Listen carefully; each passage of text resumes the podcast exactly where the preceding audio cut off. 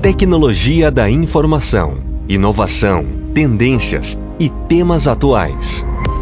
O lugar perfeito para profissionais e amantes de tecnologia. Está no ar mais um episódio de CIO Cast, uma dose de tecnologia da informação e inovação. Esse podcast tem um oferecimento de Wiser Tecnologia, um parceiro completo. CIO Cast. Olá, caros ouvintes, eu sou o Sanz Almeida, como estão vocês? Está no ar o oitavo episódio do podcast CIO Cast, um programa patrocinado pela Wiser Tecnologia que tem o objetivo de discutir assuntos relacionados à tecnologia e inovação, contando com a participação de gestores e profissionais da área, como também de profissionais do mercado para compartilhar com a gente os seus conhecimentos e experiências. Nesta edição, vamos falar sobre o tema Desafios de desenvolver uma cultura data-driven escalável. Conosco nesse episódio, nós temos o Stênio Oliveira, Head de Desenvolvimento da Wiser Tecnologia, como também o Eduardo Viana, Head de Analytics da Wiser. E como convidado especial, recebemos aqui o Wesley Pires, Head de Dados da SmartFit. É, Wesley foi nascido e criado em São Paulo, bacharel em Administração com MBA em Tecnologia trabalha com dados nos últimos 10 anos, passou por empresas como Sony, Peugeot Citroën, ALD Automotive, eh, Brastemp Consul, até chegar na Smart. Wesley, muito obrigado aí pela sua participação, meu amigo.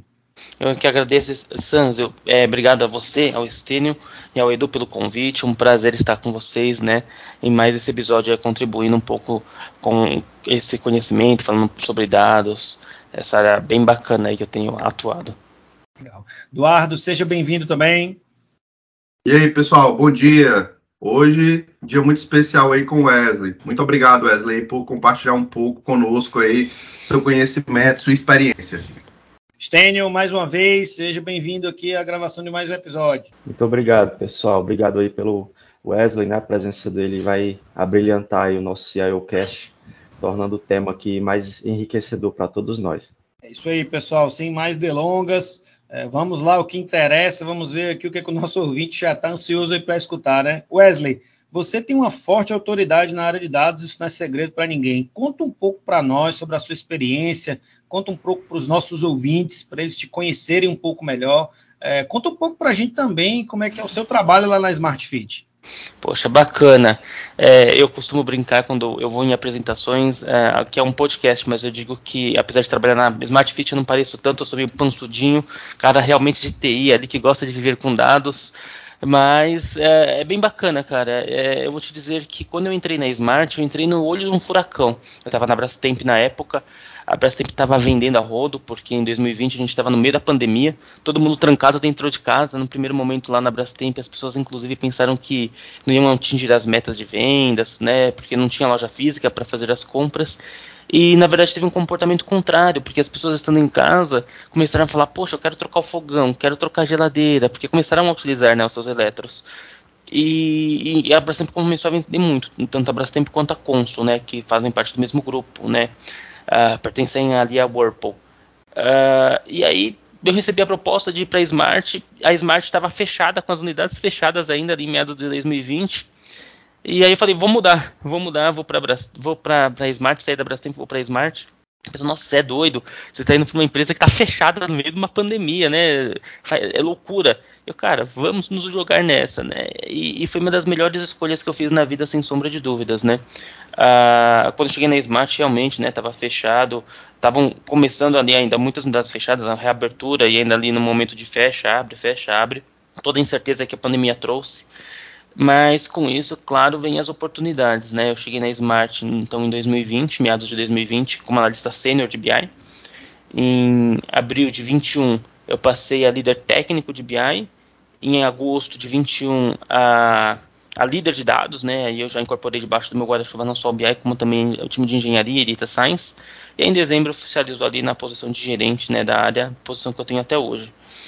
E então foi bem legal, mas e é uma área que eu falo com muito prazer, eu gosto muito. É, eu estou né, visitando alguns parentes, visitei recentemente alguns parentes, eu estava falando sobre a área de dados, eles, nossa, você é apaixonado por isso. Eu falei, eu sou, mas nem sempre foi assim. No começo da carreira lá atrás, eu detestava trabalhar com BI.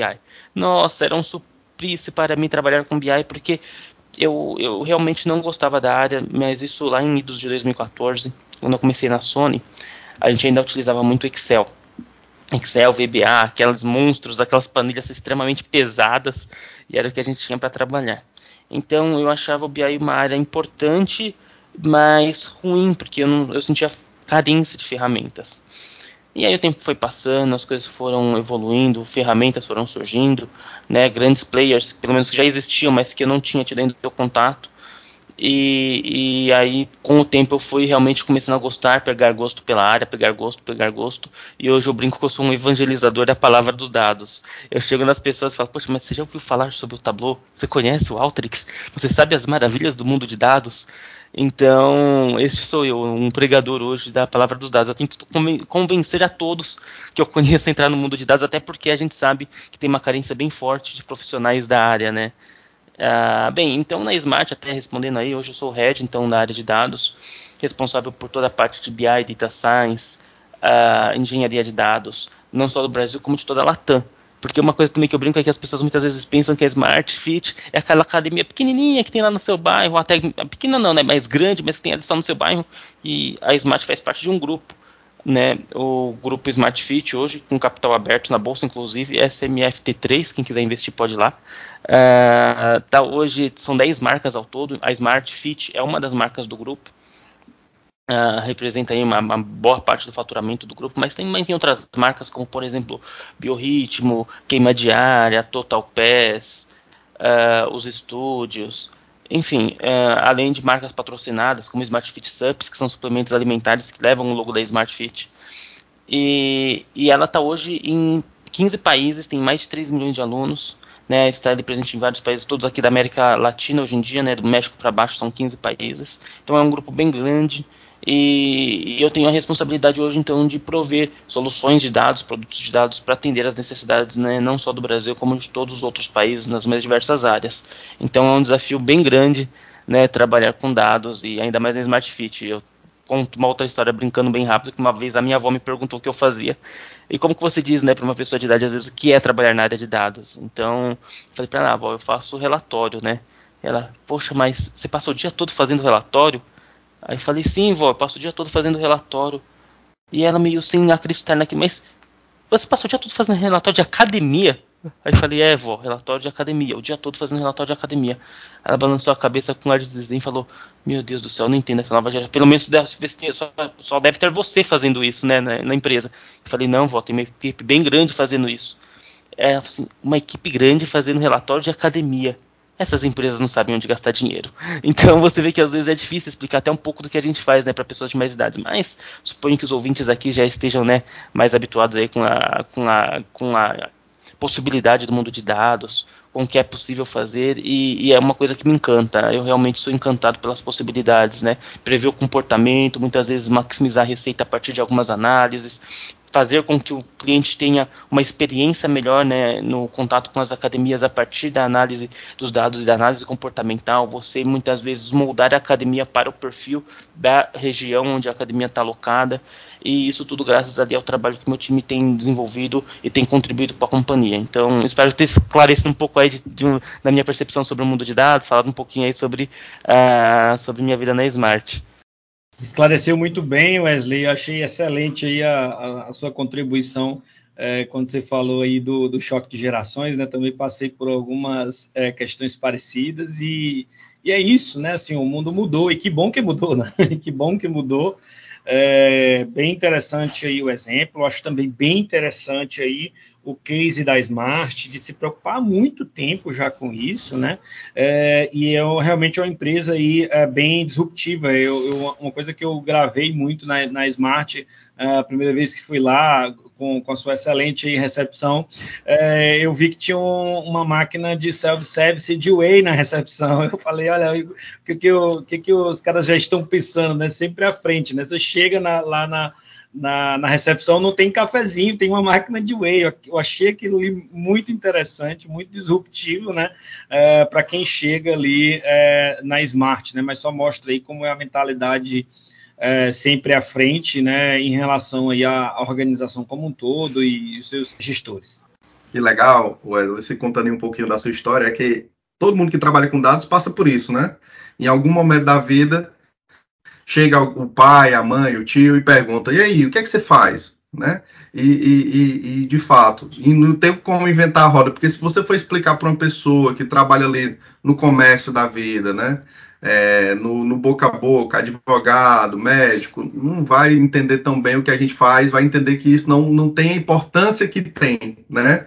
quando a gente começa a escalar as empresas, quando as empresas começam a crescer, o quanto os dados eles ajudam na, na tomada de decisão, no crescimento sustentável das empresas, né? E, e, de fato, eu passei por isso também dizer, ó, sou fazedor de relatório também lá no início, né? Eu não, eu faço relatório, apresento os números para a empresa e tudo. E aí às vezes o pessoal fica assim, é, mas deve, não deve ser bom não, né? Mas enfim, eu também fui picado aí pelo, pela área de dados também, né? Pelo mosquitinho área de dados. Eu fazia direito lá no início da minha carreira.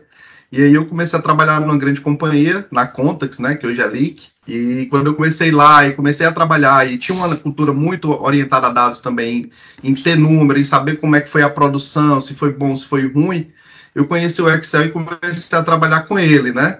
Que, é que o Excel faz, quais as possibilidades que o Excel faz, né? Ah, aprender a fazer uma PROC, uma tabela dinâmica, e com isso eu fui conhecendo as pessoas que trabalhavam, botavam o Excel para trabalhar, né? É, é, e aquilo ali brilhou meus olhos e brilha meus olhos até hoje, né? Depois eu fui, a gente foi conhecendo o Alteryx, o Tableau, e agora recentemente aí também o Power BI chegou. Então, assim, é, são ferramentas fantásticas que ajudam demais, demais, demais a quem gosta de olhar para números, entender o que, é que aqueles números têm a dizer, que eu acho que é o mais legal de tudo, né? É achar as respostas dos nossos problemas quando a gente começa a fazer as análises e as tendências do, dos números que a gente tem ali na nossa frente, né? Então, muito legal. Sim, e, e só complementando, né? Eu acho que o Excel não é um vilão eu acho que a melhor ferramenta é aquela que atende a sua necessidade. Se for o Excel, se for o bloco de notas, se for um Alteryx, porque você tem um pouco mais de condição, abraça a solução que atende a sua necessidade e se joga, né? Eu acho que as empresas hoje estão trabalhando com um grande volume de dados e a partir disso acabam necessitando de ferramentas que suporte, né, atender essa demanda. Mas eu brinco, né, que no começo da carreira eu também me apaixonei pelo Excel quando eu vi uma coisa das mais idiotas que foi o, a função C. Eu lembro de, na aula de, de Excel, lá em 2005, 2006, o professor falando, fazendo uma simulação. C, semáforo amarelo, uh, então atenção, se verde atravessa, se vermelho para. Eu vi aquilo, eu falei, meu Deus do céu, que coisa extraordinária. E, e foi encantador para mim ver aquilo e eu me interessei pelo Excel. Uh, então eu não vejo ele como um vilão, né? Como muitas pessoas veem. Realmente eu, eu brinco, né? Que para trabalhar com BI, às vezes ele não é a melhor ferramenta, dependendo do, da sua necessidade. Mas é uma ferramenta que super atende a uma grande parte da companhia. Não é à toa que é a ferramenta mais usada aí do mundo. E é uma porta de entrada, né, cara? Porque assim, eu acho que quem, quem começou com Excel, quem começou a trabalhar com dados com Excel, ele em algum momento ali, quando começou a trabalhar com ferramentas mais potentes, como o Tableau, como o Alteryx, né? Ele tem uma facilidade maior para entender, para fazer as lógicas, né? Do que simplesmente a pessoa já ir diretamente para um, um Alteryx da vida, para um Tableau da vida, porque é, é tipo como se fosse um, um, um, não vou dizer que é estágio, porque de fato, como você falou, a gente não pode deixar a ferramenta, o Excel como uma ferramenta é, abaixo do que é, porque principal é a maior ferramenta hoje quando a gente fala do, do, do mundo corporativo é a maior ferramenta que existe, né?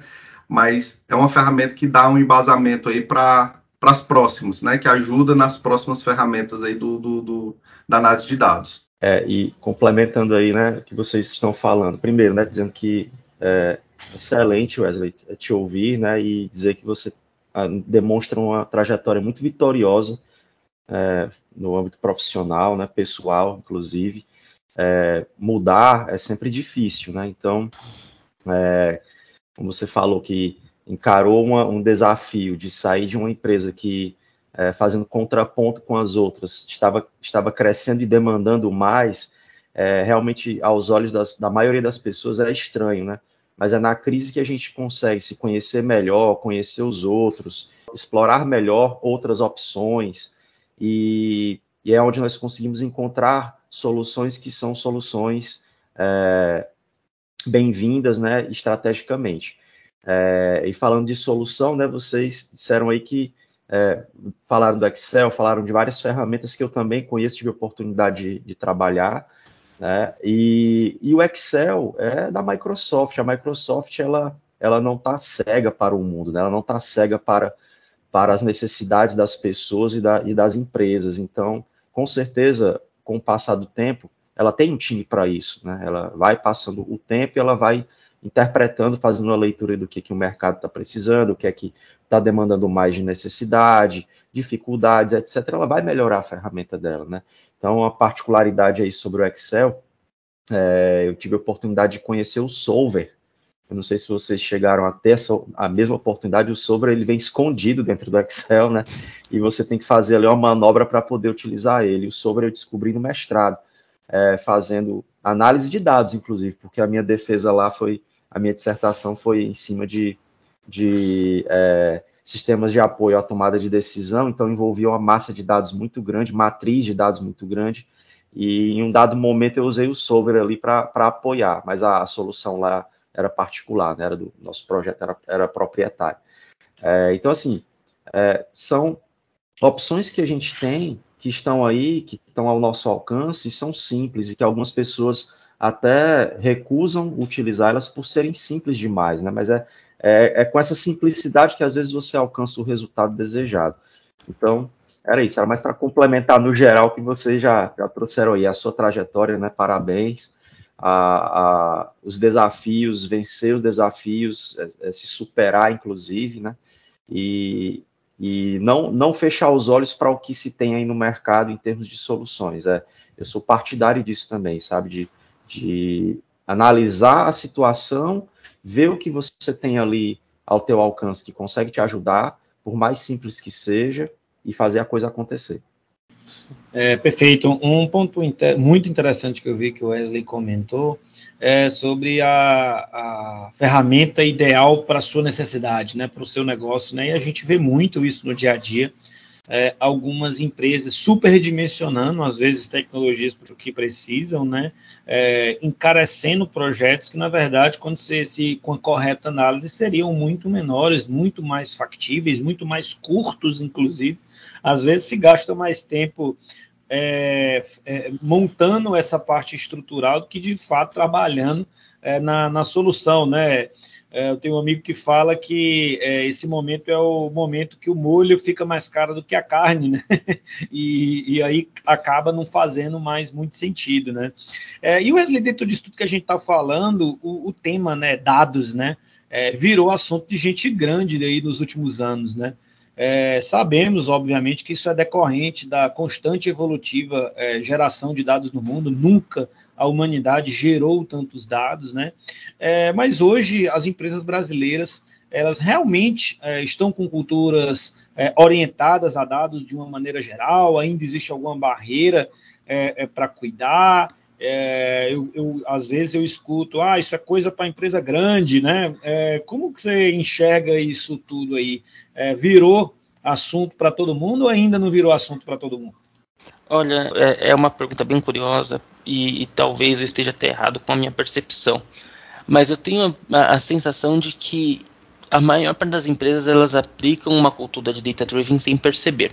E aí eu vou dizer o porquê. A gente quando fala sobre data driven, as pessoas acham que necessariamente isso demanda ou utilizar data science, machine learning, as melhores ferramentas de mercado, third cientistas, mas quando você pega uma empresa que está consolidando os dados, como a gente já citou, no Excel, e a partir desse Excel tem feito análises para poder tomar decisões, isto é uma cultura orientada a dados. Né? A cultura orientada a dados, ela nasce a partir do momento em que você coleta informação, você mensura informação e utiliza essa informação coletada para mensurar os próximos caminhos, né? Então, eu te diria que as empresas elas já vivem isso, mas realmente elas têm uma, muitas vezes têm uma percepção de que isso não é uma cultura de dados, de que cultura de dados é ter o cientista, cultura de dados é ter o especialista em machine learning. Então eu, te, eu, eu até brinco, se, se eu ver uma empresa anotando os dados em papel e usando os dados do papel para tomar decisão, é uma cultura de dados, porque ela está tomando a decisão dela em cima de alguma informação, não está tomando isso simplesmente por base do machismo, né? E eu falo isso com, com experiência porque eu venho de família, é, tive né, a sorte de vir de família voltada para comércio comércio, meu pai era comerciante, tenho tios comerciantes, donos de padaria, E, e, e, eu lembro, né, de que alguns anos atrás, sempre tomando nota do que era vendido, que horário era vendido, qual período do mês era vendido, para saber o momento ideal de comprar, para saber o momento ideal de, né, de investir em determinado produto, de tirar. Poxa, a gente testou, a gente viu que as vendas não estão indo bem, e tudo em papel de pão né, papel, é, cadernetinha, né, e anotando na caderneta. Então você vê que existia alguma forma assim de preocupação do uso dos dados, né? Só que não era perceptível, porque isso parece tanta tecnologia e parece algo tão avançado que transcende a minha realidade, quando na verdade não, quando na verdade eu estou utilizando ela assim no meu dia a dia. Então eu te diria que sim, que na minha opinião as empresas hoje, não só hoje, né, as empresas já faz alguns anos, elas estão orientadas a dados, a única coisa é que elas algumas vezes não se deram conta ou acreditam que necessariamente para dizer que são orientadas a dados, elas precisam de ferramentas muito mais sofisticadas, muito mais robustas, quando na minha percepção, volto ao ponto, não é necessariamente isso. Na minha opinião, uma cultura data-driven nada mais é senão você utilizar os dados para, para te auxiliar na tomada de decisão, né? E aí com o tempo vem a maturidade, você, como a gente já havia falado, poxa, os meus tios, né, naquela época utilizavam a caderneta, hoje eles já usam ali alguns programas de computador para tomar nota, para fazer controle de estoque e tudo mais. Então houve uma modernização, né? E essa modernização muitas vezes ela se dá também de acordo com o custo, né? Imagine a gente também falar em data science em 2005, né? Não fazia nem sentido, não fazia sentido. Então, eu acho que a tecnologia, ela quando ela se torna também mais barata, ela permite que alguns conceitos se tornem mais claros na aplicabilidade no dia a dia. Então, eu acho que sim, que as empresas já são é, voltadas para uma cultura de data-driven. É, a única coisa que acontece são os momentos de maturidade. Né? Nem todas estão maduras tecnicamente, sistemicamente, processualmente, mas eu acredito que em algum nível de maturidade, ainda que inicial, exista sim, de alguma forma, essa cultura aplicada às organizações hoje, tá? Academicamente, eu vou, vou puxar um pouco para a orientação a objetos, tem tudo a ver, porque é, academicamente, muitos alunos, eu sou professor também, Wesley, falando de orientação a objetos, né, desenvolvimento orientado a objetos. Orientação a objetos, assim como orientação a dados, é conceitual. E muitos dos alunos é, e futuramente profissionais, eles confundem um pouco a, o, o, que é a orientação a algo. Então, eu sempre procuro é, dizer que é, é, isso daí é algo que vai se transformar em uma cultura, obviamente, né? O, o fruto é, disso, do conhecimento em relação a isso, é, é, é uma cultura dentro de algum ambiente, né? Mas é, é puramente conceitual. Então, muitos deles querem, por exemplo, já aplicar a, a programação orientada a objetos sem saber, por exemplo, o que é conceitualmente orientação a objetos. E, de novo, estou fazendo um paralelo aí com o nosso tema aqui, que é orientação a dados. Né? Orientação a dados, no meu, no meu entendimento bem raso, é algo com, puramente conceitual, que você adota isso e emprega isso dentro de um, de um ambiente, e aí depois, através de ferramentas, você vai, obviamente, fazer um bom uso disso, né? Mas inicialmente, essencialmente, é conceito.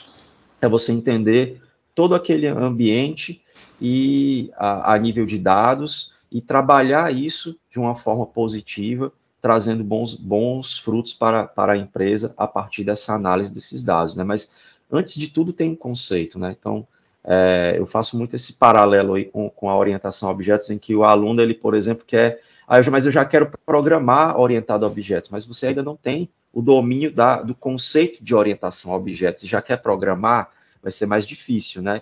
E, e, e muitos alunos têm essa dificuldade mesmo de, de, se encontrar na programação orientada a objetos sem ter o, o background do conceito.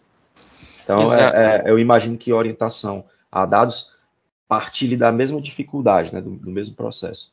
Sim, exato. E, e, é muito pegando também um gancho aí respondendo, respondendo não, perdão, comentando.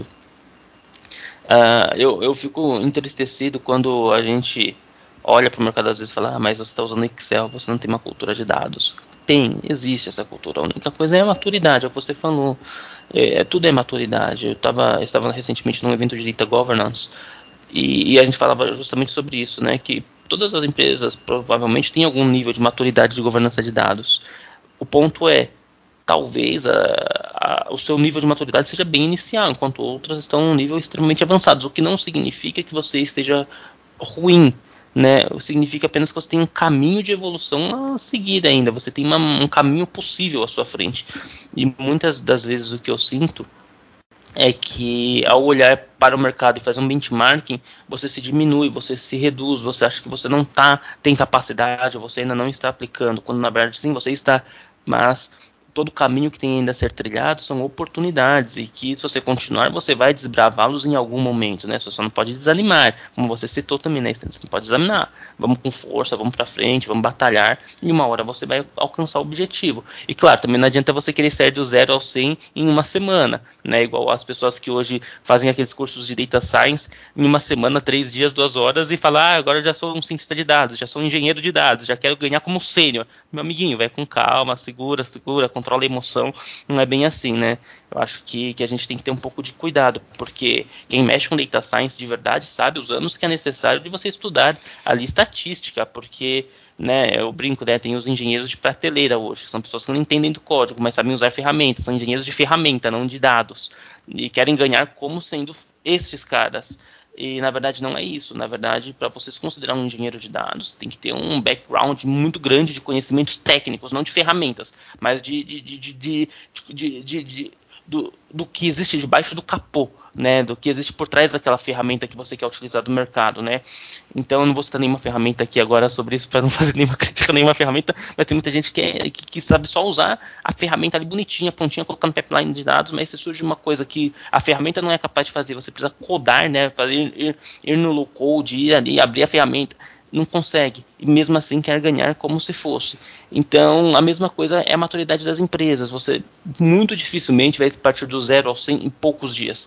Vai demandar tempo, vai demandar esforço, vai demandar um investimento de capability do time, vai ter muito erro no meio do caminho, e tudo isso faz parte, né? Os erros eles não têm que ser vistos e a gente tem como cultura, na minha opinião, uma ideia infelizmente punitivista quanto ao erro. Então, quando a gente erra, a gente acha que necessariamente a gente precisa de uma punição, né? Ou punir a pessoa ou ser punido algumas vezes, quando na verdade o erro ele faz parte do aprendizado.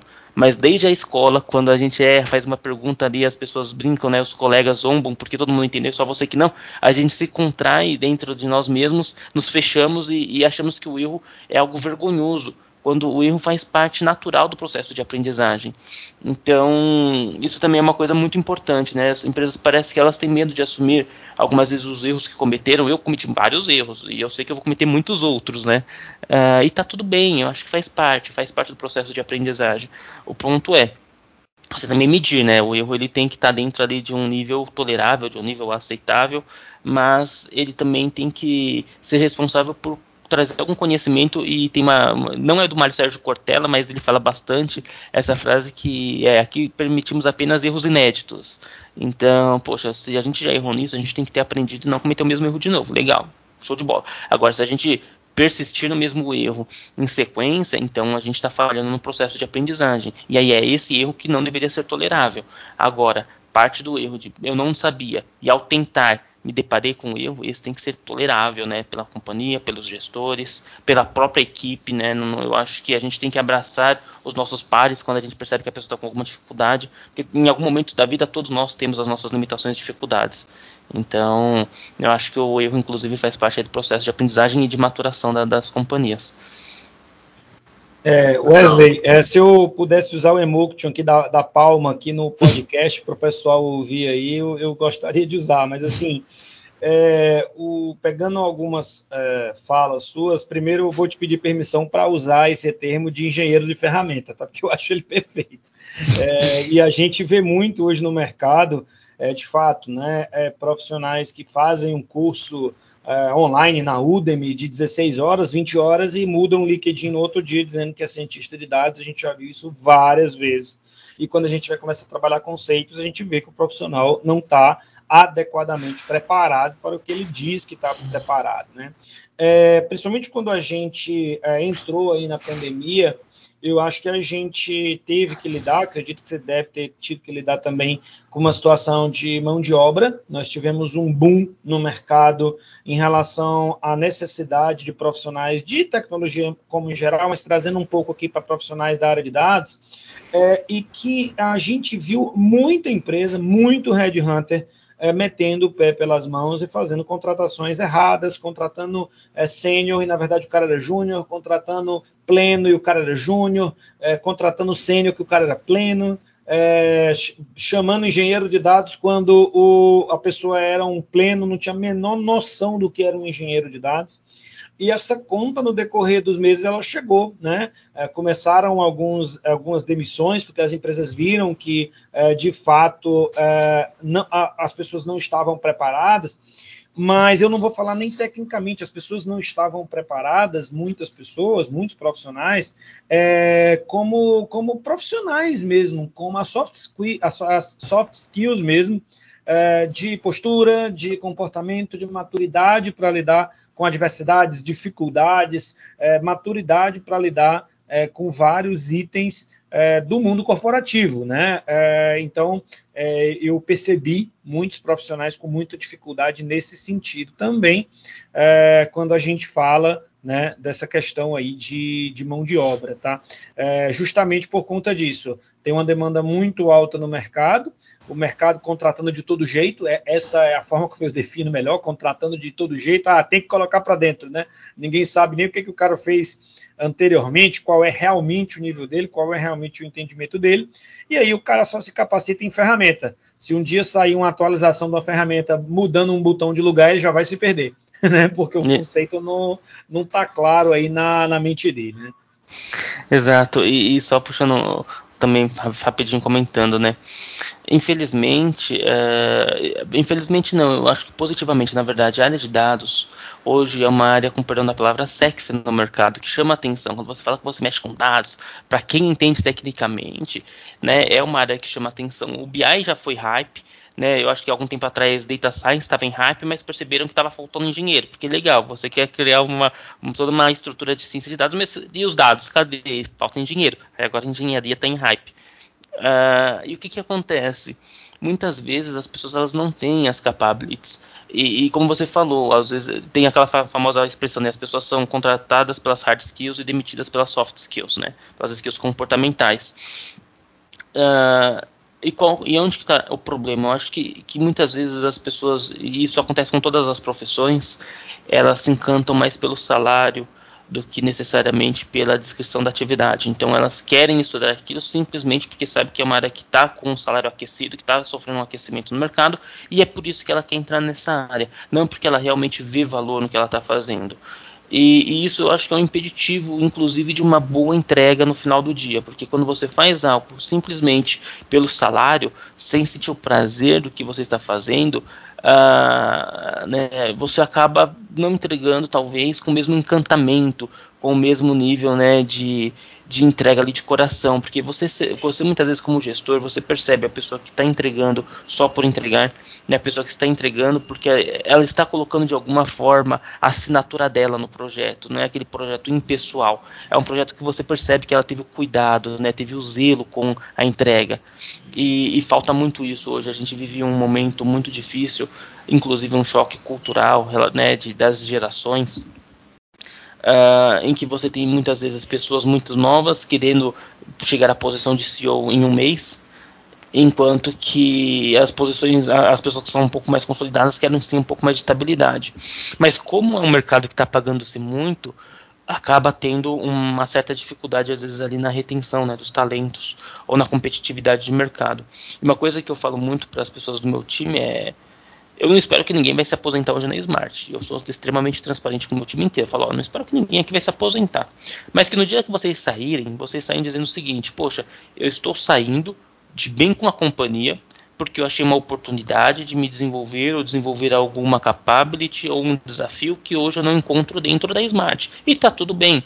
É, eu acho que, que, também não adianta eu ser ingênuo e dizer que eu espero que todo mundo vai se aposentar na Smart, ou então de que a todo momento eu terei desafios para todos, né? Então, tudo bem a pessoa, o que, o que muitas vezes entristece né, é quando a pessoa acredita que por uma, um aumento de 5%, de 10%, uh, ah, faz sentido ela mudar de companhia, faz sentido ela sair da empresa, e eu já vi, experimentei isso de pessoas que saíram da Smart uh, e depois né, tiveram ali algum nível de grau de, de arrependimento, porque quando você vai para o mercado, é um pouco do que o Stênio comentou. Ou foi você, Santos, agora eu não vou lembrar quem falou, mas é a pura verdade. O mercado ele quer contratar porque ele está precisando, ele está com essa falta de profissionais, ele contrata qualquer um por qualquer valor.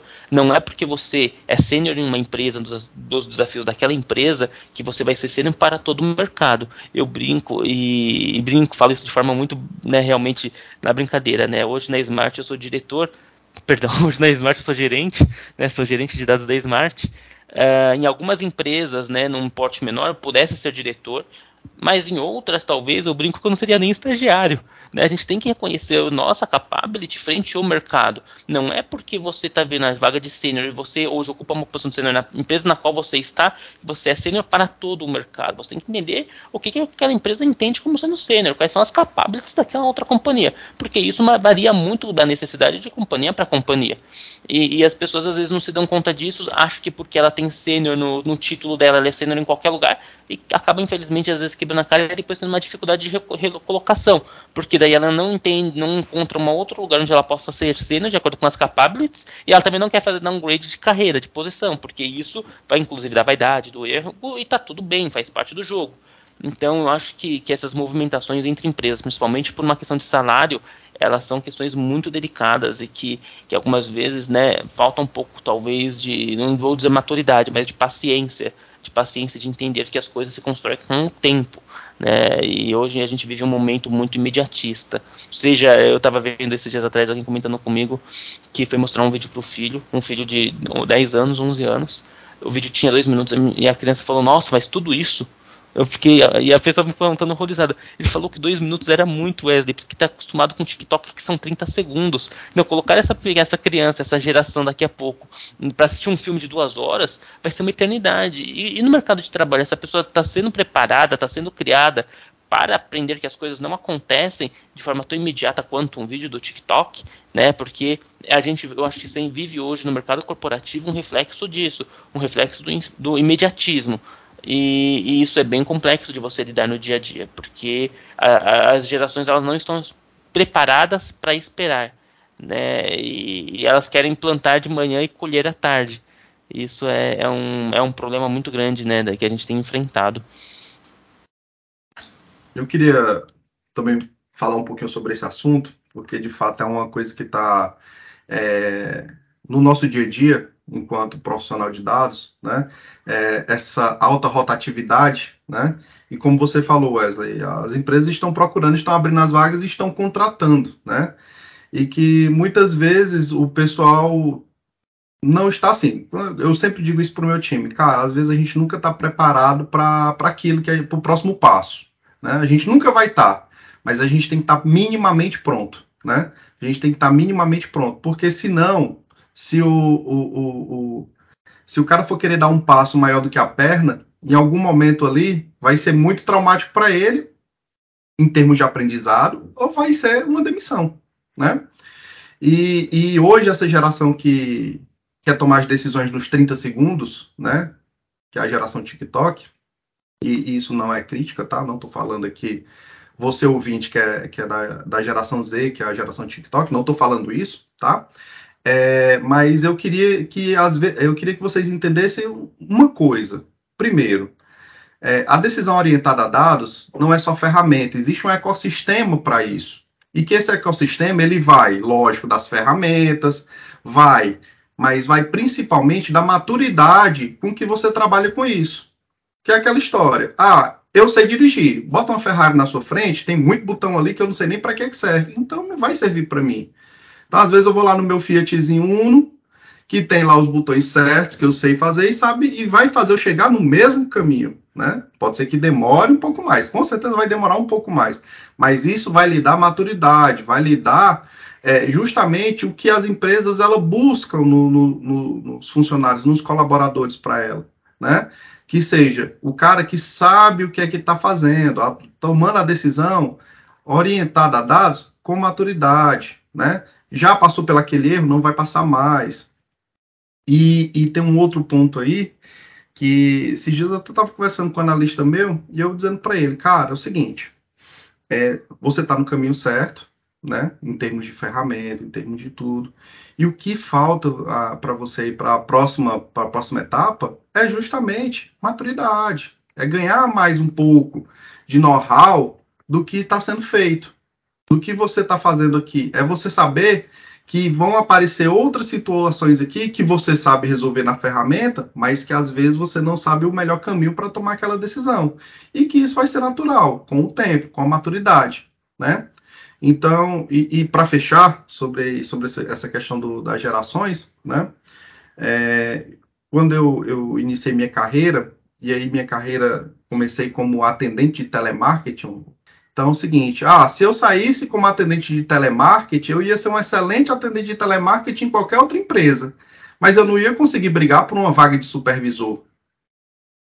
Se eu saísse da empresa que eu trabalhei, meu primeiro emprego como supervisor, eu ia ser um excelente supervisor em qualquer outra empresa, mas eu não ia ser coordenador, né? Então, às vezes faz mais sentido você ficar numa empresa, você continuar numa empresa. Lógico, aí quando você está avaliando, eu estou avaliando é, é, não só a skill, o cara vai aprender um skill novo, o cara vai ser desafiado com, com um novo projeto. Estou falando mais daquele pessoal que às vezes olha para o 5% do salário a mais. E aí o que, é que acontece? O cara vai pulando de galho em galho, empresa a empresa, e vai continuando sendo analista júnior, analista júnior, analista júnior, analista pleno, analista pleno. Não sobe. Por quê? Porque a experiência e o nível de maturidade que ele vai enfrentar nas empresas vai ser sempre aquela mesma, de analista júnior.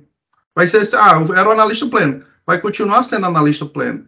E quando ele chegar na outra empresa, ele vai ter o, o outra galera que está acima dele, que com certeza tem meritocracia para entrar na frente dele em relação a a novas oportunidades, né?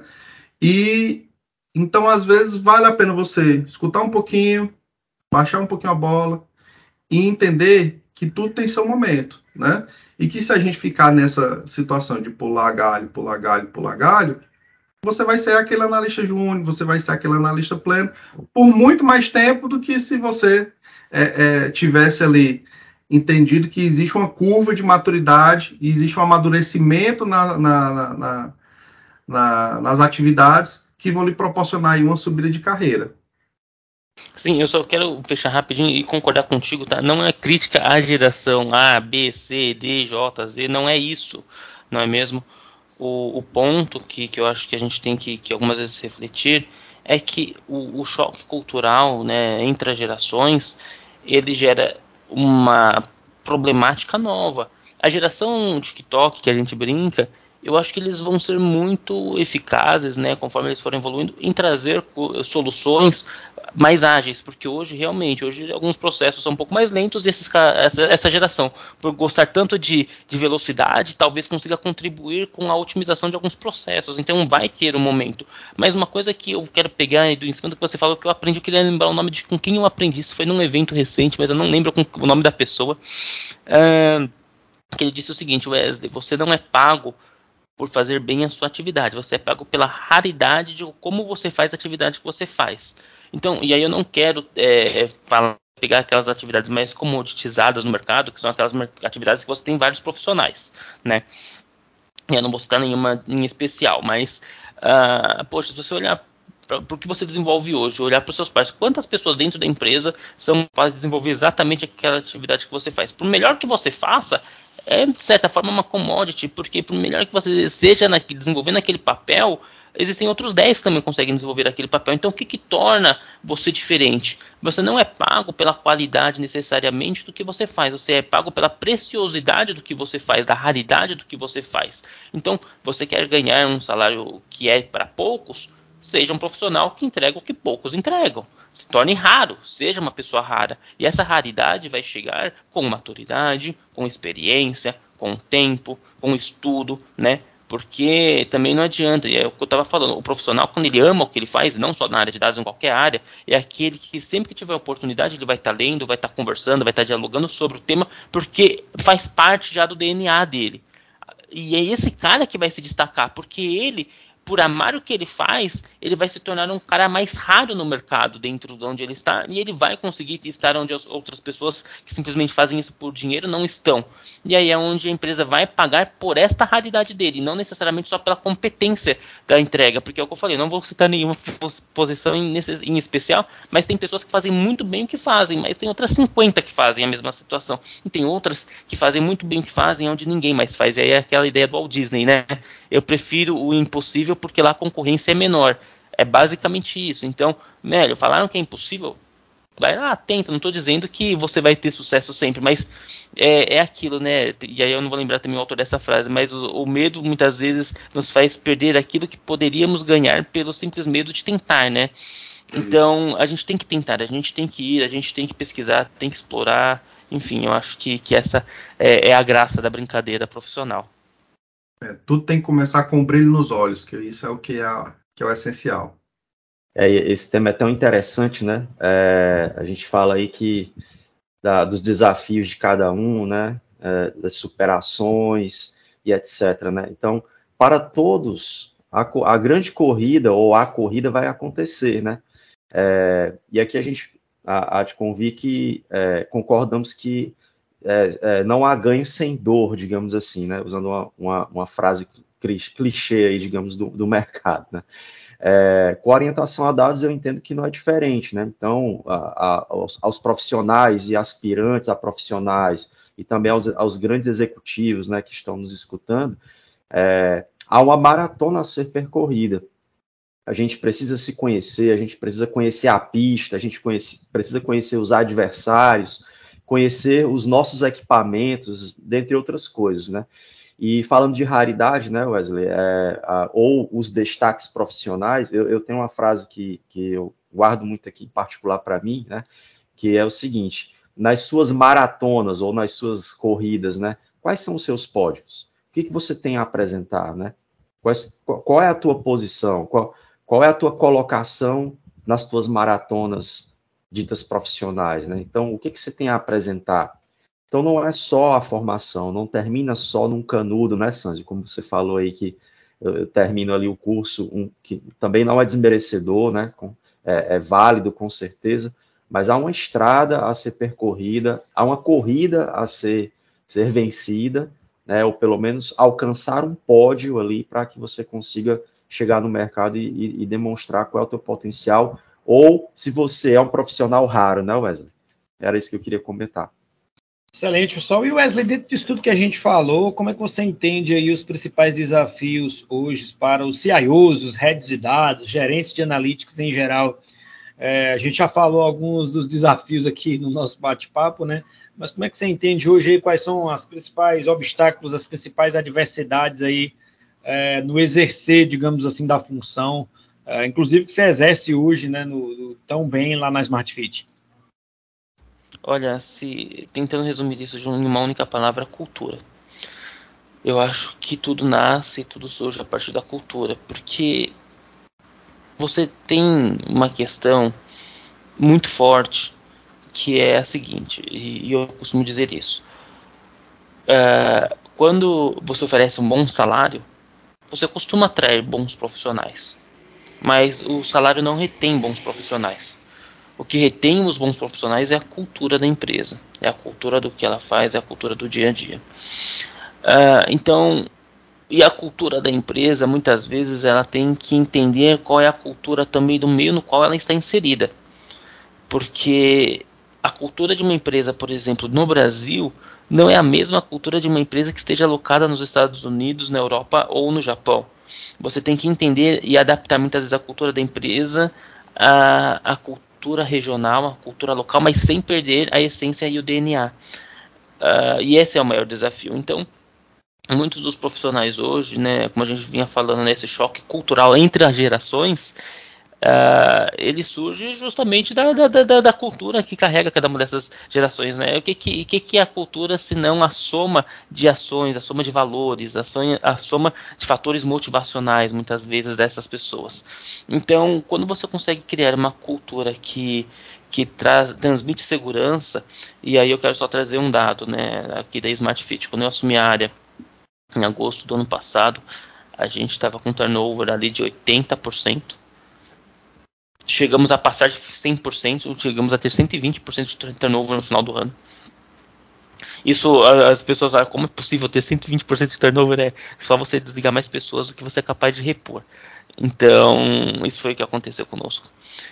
E, e, quando eu assumi a área, um dos meus desafios era estabilizar o turnover. Uma pessoa dentro da Smart Fit, naquele momento, não ficava seis meses na área. A gente tinha um problema muito forte de retenção. E, e, o trabalho que eu desenvolvi foi simplesmente um trabalho cultural. Hoje eu tenho pessoas no meu time que estão em São Paulo, no interior de São Paulo, em Fortaleza, na Espanha. Uh, então, pessoas estão alocadas nos mais diversos fatores. Como que você faz para que todas essas pessoas estejam alinhadas com a cultura da companhia? E aí, é e aí é onde entra um ponto muito importante, na minha opinião. Uh, sobretudo, o que tem que prevalecer em qualquer área é a cultura da companhia não adianta o gestor querer colocar uma cultura local ali só para o silo dele, porque senão ele vai se fechar numa ilha e a empresa não é uma ilha.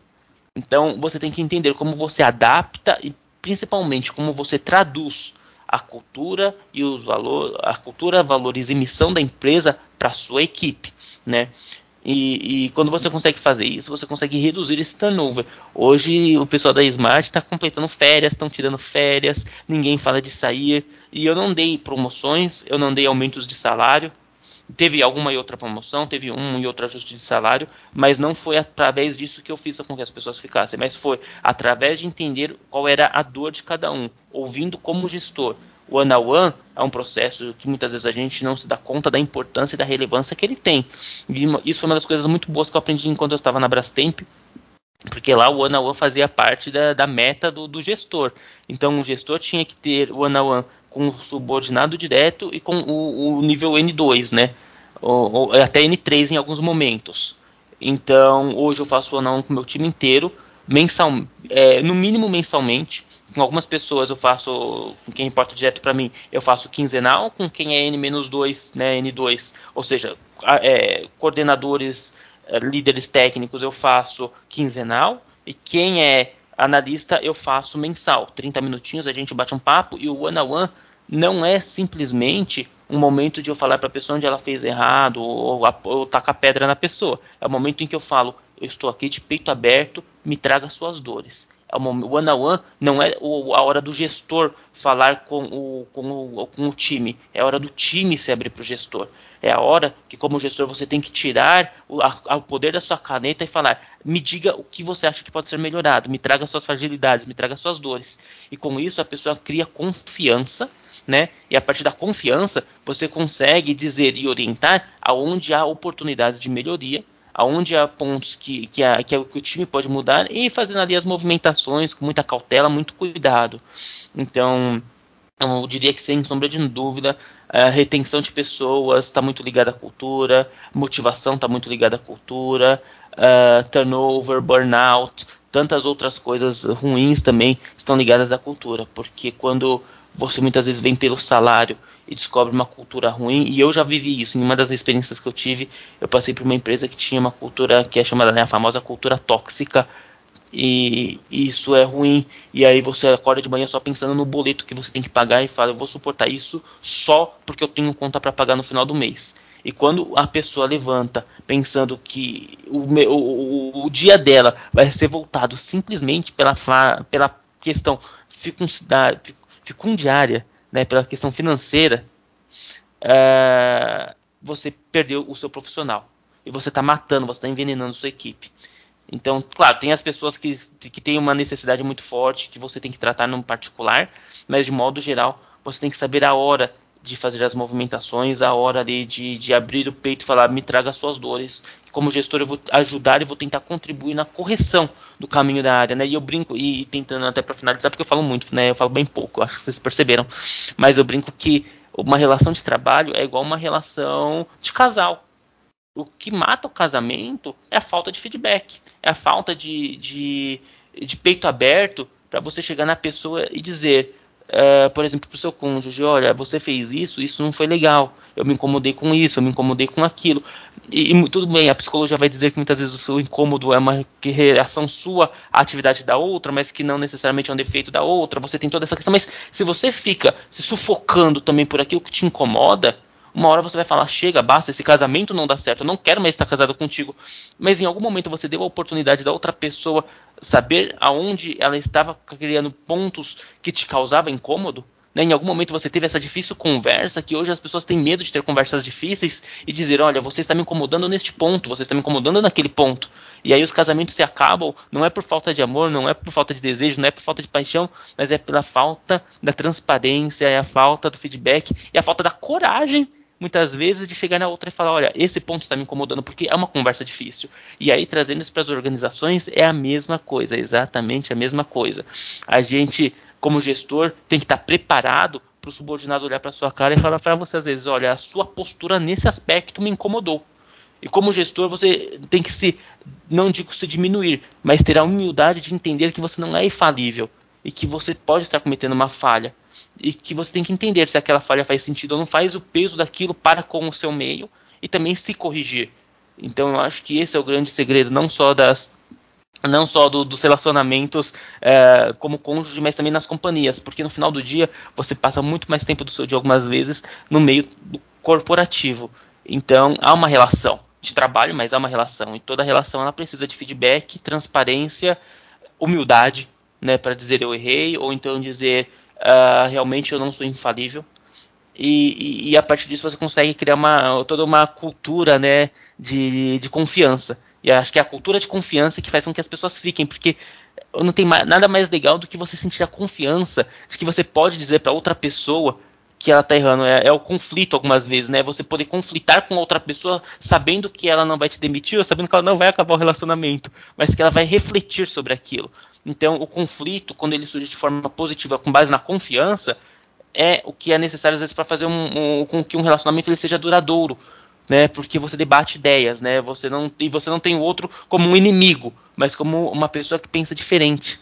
E aí você tenta alinhar ali os pontos de vista, né, de forma que seja bom para todos. E aí você consegue perpetuar, né, um time por um tempo mais bacana e uma, né, e, e um, você consegue perpetuar o tempo, né, do time, das pessoas no time e também que essa jornada, de modo geral, seja uma jornada saudável para todos. É, Wesley, fantástico. É, eu, inclusive, postei esses dias aí no meu perfil do LinkedIn, é, falando sobre uh, o uso de dados na, na, parte de retenção de talentos, de captação de novos talentos. Né? Então tem faz tudo aqui, é, link aqui com, com o nosso bate-papo, né? A gente falando aqui da parte de gestão de pessoas é, e utilizar dados para isso, para prever é, comportamentos, prever ações em cima é, de itens para reduzir turnover, todos esses itens, né?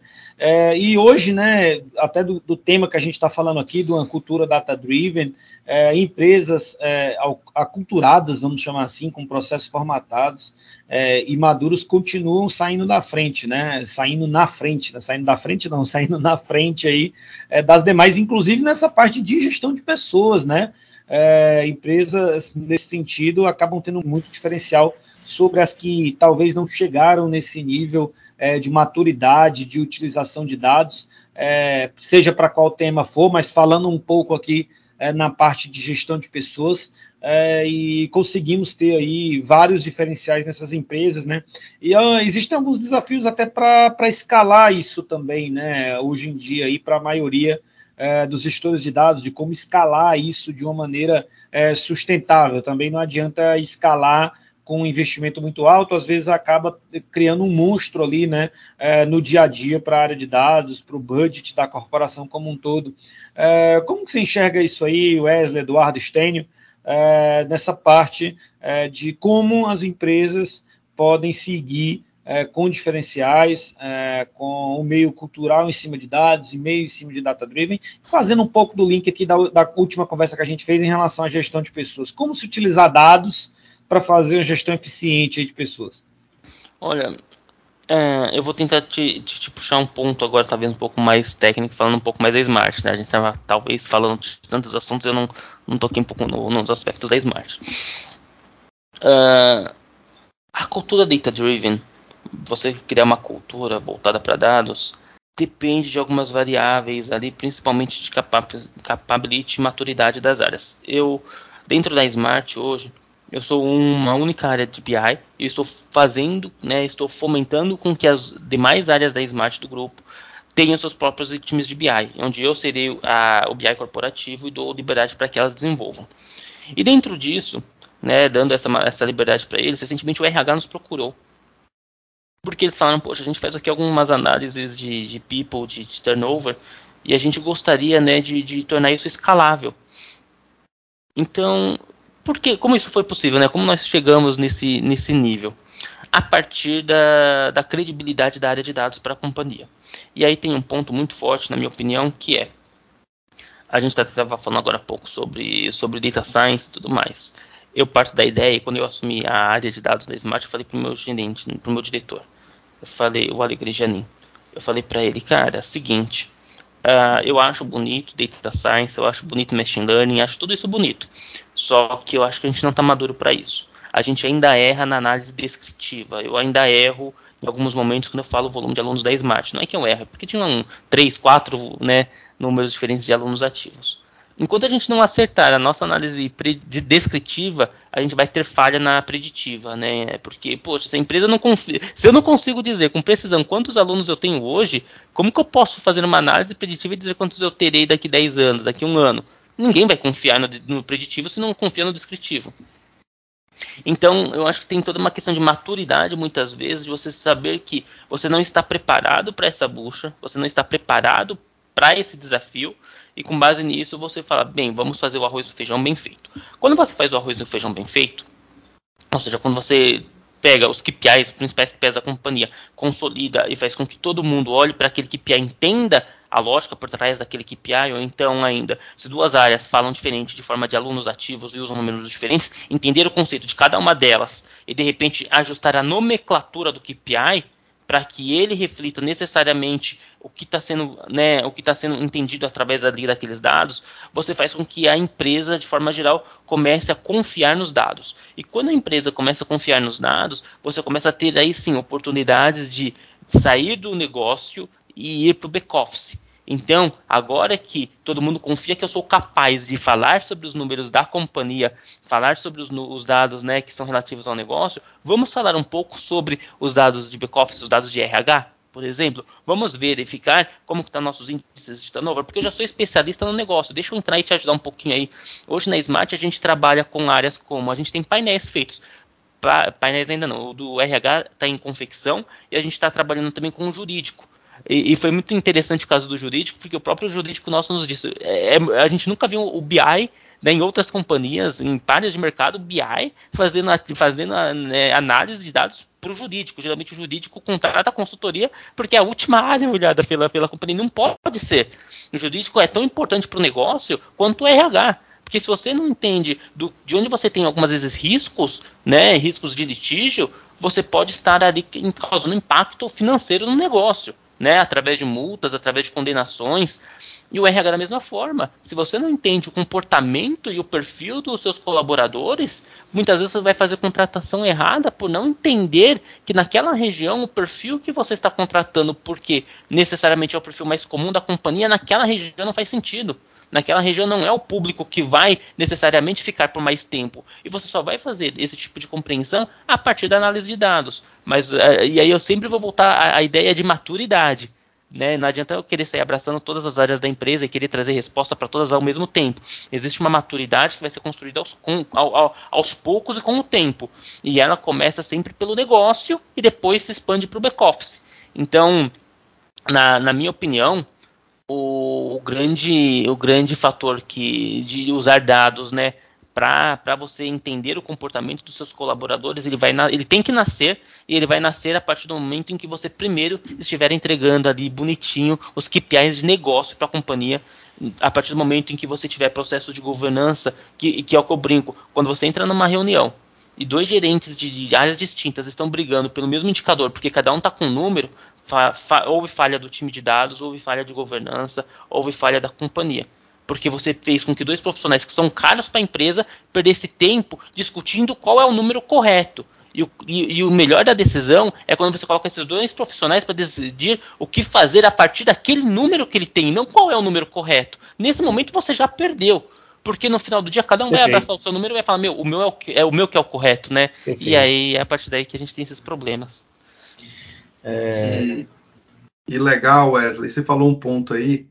É, que estão falando do mesmo indicador, mas que na verdade não é o mesmo indicador, né? Exato. São conceitos diferentes. Você pode vai olhar para um conceito e um conceito está olhando para um tipo de período, o outro está olhando para outro tipo de, tipo de período, né? Então isso isso é muito legal. E o que eu acho que o que norteia aí, o que o que precisa ser falado aí também sobre a questão da da cultura orientada a dados, né? É que, e esse trabalho vocês estão fazendo aí, que isso é muito, muito legal, é que não é simplesmente, ah, eu tenho os dashboards aqui disponíveis para a companhia, né? Mas que além disso, além desses dashboards alinhados para cada área, para cada tipo de negócio, porque são vários negócios dentro de, de da, da, empresa, é, também se dê acesso a aos dados, que esses dados sejam dados centralizados, mapeados, normatizados, né? Então, esses indicadores, eu tenho um indicador lá que vai para o jurídico, lá da quantidade de pessoas ativas, que pode ser que não seja o mesmo indicador de, de, de alunos ativos que é utilizado lá pela área de marketing, né? Então, que isso mapeado, normatizado e disponível de forma centralizada para toda a companhia, vai dar uma, vai, vai ajudar muito, vai ser uma ferramenta, um componente a mais para que toda a empresa ela tome as decisões orientadas de fato a dados. Olha, estou fazendo esse movimento porque eu observei aqui na minha base que o número X é, que tá, existe uma frequência maior de alunos lá na minha na, na, na academia lá do, do, de Fortaleza, por exemplo, que procuram lá a academia quando está próximo ao carnaval. E isso se reflete também lá em Salvador. Mas aqui em São Paulo, não, não tanto. Por quê? E aí você vai começando a achar tendências aí de, de, de, de, de,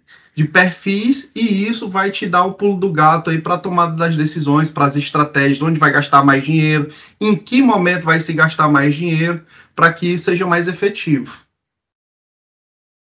É, excelente, pessoal. Queria só acrescentar, né, de tudo que vocês falaram, é, que é muito importante é, contribuir aqui em relação a um, um pouco a, ao final de tudo isso, né, que é a, não só a, é, você é, entender o conceito, aplicar o conceito, né, fazer retenções, fazer ajustes, é, mas principalmente é, haver uma zeladoria com relação aos dados, né? fazer uma curadoria dos dados. O, vocês entendem, vocês que são autoridades né, no assunto, entendem muito bem sobre isso, né? Quer dizer, há toda um, uma trajetória a ser percorrida é, de entendimento, de aplicabilidade, de ajustes, revisões, etc. E no final você tem ali a, as métricas, os KPIs, etc., e a gente sabe que isso não, não para aí, né? É tudo muito orgânico. E nesse mundo orgânico, ou nesse ser orgânico que a gente está trabalhando dia a dia, né? Que são os dados, é, é, necessário ter esse cuidado, né? Cuidado com a qualidade dos dados, é, de renovação deles. Então, era isso que eu queria contribuir, né? Para só fechar um pouco mais aí o, que, que vocês comentaram, tá? Ter também essa preocupação de que, a partir do momento que você gera uma massa de dados, aquilo dali se torna algo orgânico e que de uma maneira ou de outra você vai ter que estar tá cuidando da qualidade dessa, desse, desses dados que organicamente vão estar ali populando um, um, ambiente dentro de uma empresa. Sim, os dados eles têm data de validade, né? Eles têm é. sim data de validade, as pessoas isso muitas vezes não sabem, mas eles possuem. E, e, na Smart, e eu nem tive tempo de falar sobre isso, mas o, meu, o nosso grande desafio foi tornar né, os dados escaláveis para o mundo de fitness, porque os a gente tem mais de 1.200 unidades e quem toma conta de cada uma são pessoas formadas em educação física que muitas vezes não, tem contato, não teve tanto contato com tecnologia e o, o, teve contato com uma, um mundo de dados, mas muito superficial. E como que você faz com que essas pessoas tenham interesse de abrir o Tableau e explorar os dados, né? É muito complexo. E isso se dá como com confiança, com muitas vezes ouvir o, qual é a necessidade do seu cliente, não pressupor qual é a necessidade. Você literalmente ouvir, pesquisa de satisfação, NPS. Nós fizemos uma NPS logo que eu assumi a área, que o, a NPS, o resultado foi 6 nós fizemos uma, uma NPS faz duas semanas e o resultado foi 81. Porque a todo momento as construções foram feitas não para responder à minha necessidade, mas para entender o que, que o líder da unidade está tendo dificuldade e adaptar os produtos de dados para ele. Porque no final do dia, eu acho que uma coisa que a Smart tem falado muito e que resume qualquer necessidade de qualquer desenvolvimento da empresa: foco no cliente.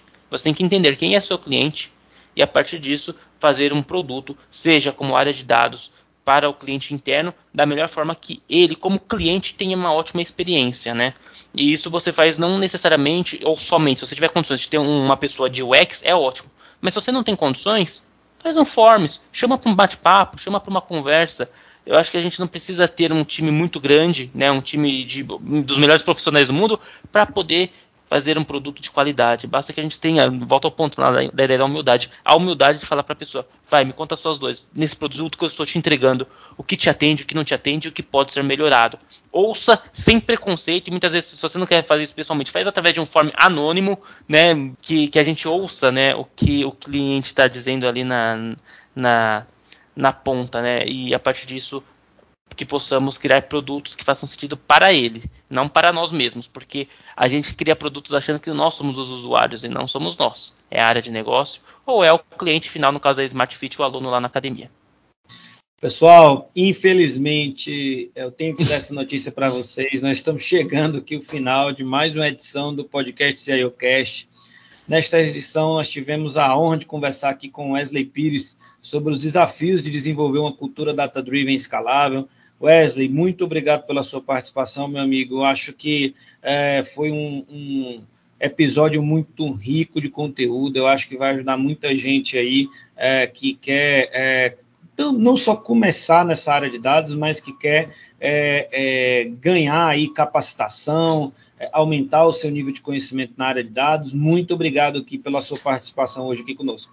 Eu é que agradeço, agradeço a você, Sans, Stênio, Eduardo, aos ouvintes. Peço desculpas aí pelo podcast gigante, mas eu gosto de conversar. Meu LinkedIn, Wesley Pires, só pesquisar lá, vai me encontrar. Pode mandar mensagem, chamar para um papo percebeu-se né, que eu gosto de falar pouco.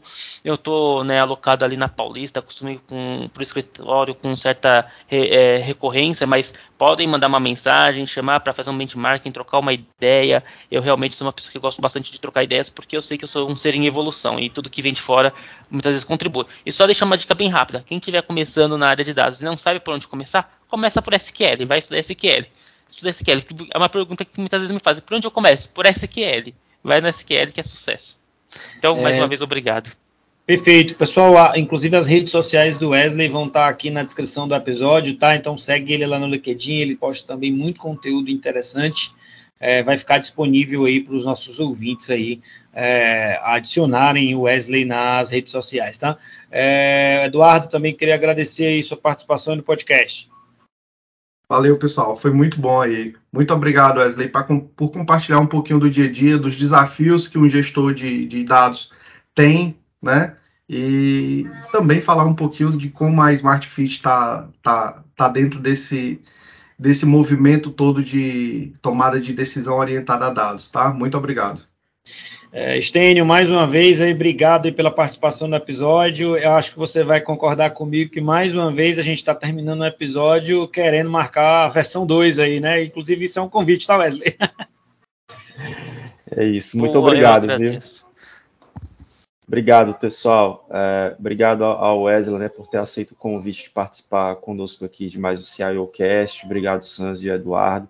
Wesley, é, excelente a tua trajetória que você trouxe aqui para a gente. Não tem preço, né? É uma contribuição que você está dando aí e a gente tentando aqui junto com você é, pegar esse espaço e, e, levar a um público que muitas vezes precisa do, de, desses comentários, né? Precisa desse, dessa nossa, desse nosso ponto de vista e experiência para que consigam também trilhar bons caminhos, trilhar caminhos de sucesso. Então é isso, né? Muito obrigado por ter vindo aqui participar conosco, por ter dividido o teu conhecimento, a experiência conosco. E se, se der certo, temos aí a segunda, a segunda etapa, né? o segundo momento. Valeu, obrigado demais. Valeu, gente. Até mais. Grande abraço. Obrigado. Também queria agradecer a você, a principal pessoa desse podcast, nosso caro ouvinte que nos escutou até aqui.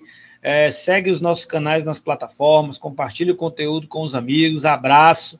É, até, a, até a próxima edição em todos. É, sempre trazendo conteúdo muito rico aqui sobre tecnologia e inovação. Lembrando que o nosso podcast é uma realização da Wiser Tecnologia, nosso querido patrocinador neste episódio com a produção de Santos Almeida, Estênio Oliveira e Eduardo Viana. Obrigado, pessoal. Até mais. Até o próximo episódio.